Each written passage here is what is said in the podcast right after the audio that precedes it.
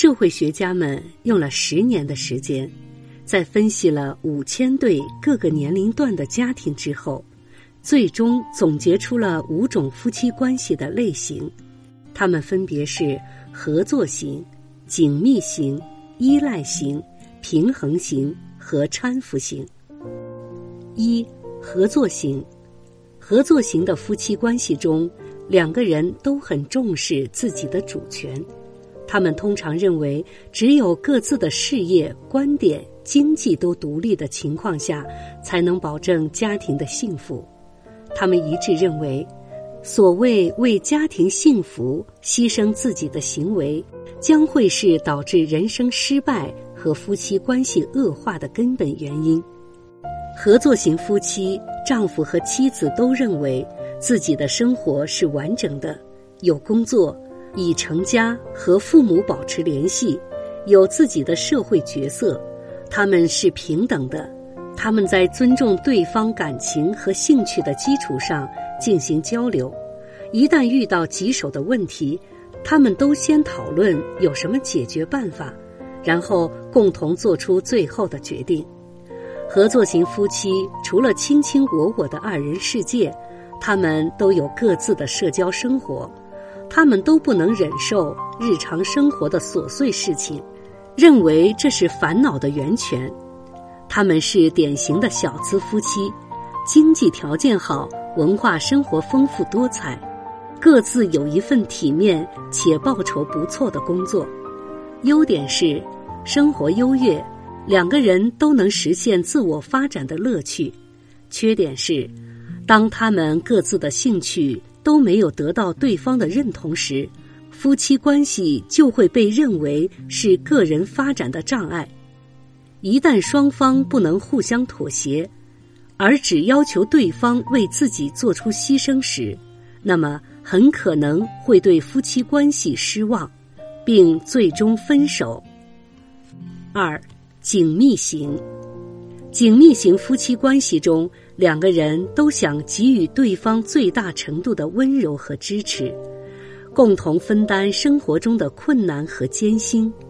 他们的关系如同蚕茧，由细细的丝紧密缠绕而成，给予对方足够的安全感。紧密型夫妻以一种平均主义的方式分配家务。轮流做家务和照顾孩子，尤其是丈夫，有时宁愿躲在家中缓解工作中遇到的压力。紧密型夫妻会自认为和周围的环境格格不入，所以更愿意待在自己的空间里。他们彼此虽可以相互依偎，但与周围的环境关系就相对孤立，显得有点孤独和落寞。对外界事物没有很浓的兴趣，对别人的态度也无能为力。家庭是他们生活中最重要的事业，社交什么的都排在后面。优点是最大的力量就是团结。如果生活不是很艰辛的话，他们会愉快的作伴走过一生。缺点是，通常他们物质条件不是太好。面对困难时，他们首先想到的是相互安慰，而不是行动起来寻求解决的方法。当他们夫妻关系出现了问题的话，在问题得到解决前，导致双方冲突的原因将长期存在，因为他们双方都认为，如果把责任分得太清楚的话，会破坏夫妻间的和谐。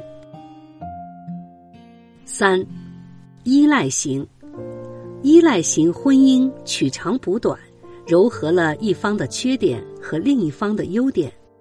他们有相同的乐趣，对事物的看法相同。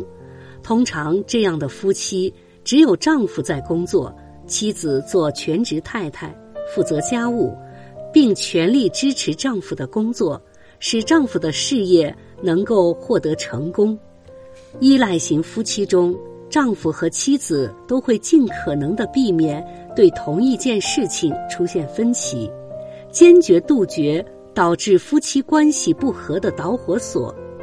依赖型夫妻中，妻子很少与外界接触，以一种不安的心情来看待社会中出现的新事物，而丈夫则对新的生活方式和思想十分感兴趣。于是，通常丈夫负责家庭的对外关系，而妻子则巩固家庭的内部关系，给予丈夫温柔的关怀和无私的支持。优点是，他们的夫妻关系非常牢固，每个人对家庭的贡献是不同的和明确的，因此他们有着高度的和谐性。出现问题时，他们都不坚持自己的意见，而是根据实际情况，由双方协商后共同做出决定。缺点是，双方在某些时候过于压抑自身的需要。四。平衡型，两个人都保持自己的空间，不受干扰的喜欢自己做的事情，有足够的生活和自由度。致命的弱点是互不关心，漠视对方，都自私的关照自己，只看重自己的满足程度。其实他们之所以在一起，是因为他们不得不在一起。平衡型夫妻在家庭中。有明确的分工，妻子在操持家务，丈夫在外忙忙碌碌。丈夫不会干家务，也不想给妻子搭把手，但是妻子也不给丈夫任何支持，相互间显得理性十足，但是缺乏感情色彩。平衡型夫妻根本上没有共同的朋友，但在各自的朋友圈里却如鱼得水。如果相互不找茬的话，一般都可以和平共处。优点是，他们虽然不是每天都很愉快，但却可以维持一生。缺点是，从爱情的角度看，这样的关系很难让人满意。但由于夫妻关系间没有太多的相互期待，因此也就不会对对方感到失望。两个人十分清楚自己该做什么事，谁也不会打破规定下的规矩。五，搀扶型，搀扶型夫妻就是为了天长地久而结合的，他们相濡以沫，认为自己必定要和对方厮守一生，他们几乎没有各自的秘密，这使他们的私人空间很小。与依赖型和紧密型夫妻不同的是，他们对共同参与的社交活动都相当重视。搀扶型夫妻之间的分工是灵活的，他们会根据个人的情况制定家庭计划，并不时的做出调整。例如，为了对方暂时放下自己的事业去照顾孩子，他们不像合作型夫妻那么看重个人的计划。随时都把双方的共同利益或者兴趣放在首位，搀扶型夫妻形影相随，经常一起去参加社交活动，对外界的态度十分开放。优点是，夫妻双方都重视彼此的共同利益和兴趣，协同一致，对外界的态度也是开放的，他们永远不会对夫妻关系感到失望。缺点是，由于彼此靠得太近，经常会被彼此的芒刺弄痛。另外，常常做出牺牲的一方存在不甘心的情绪。温馨小提示：谚语说：“久别夫妻花烛夜。”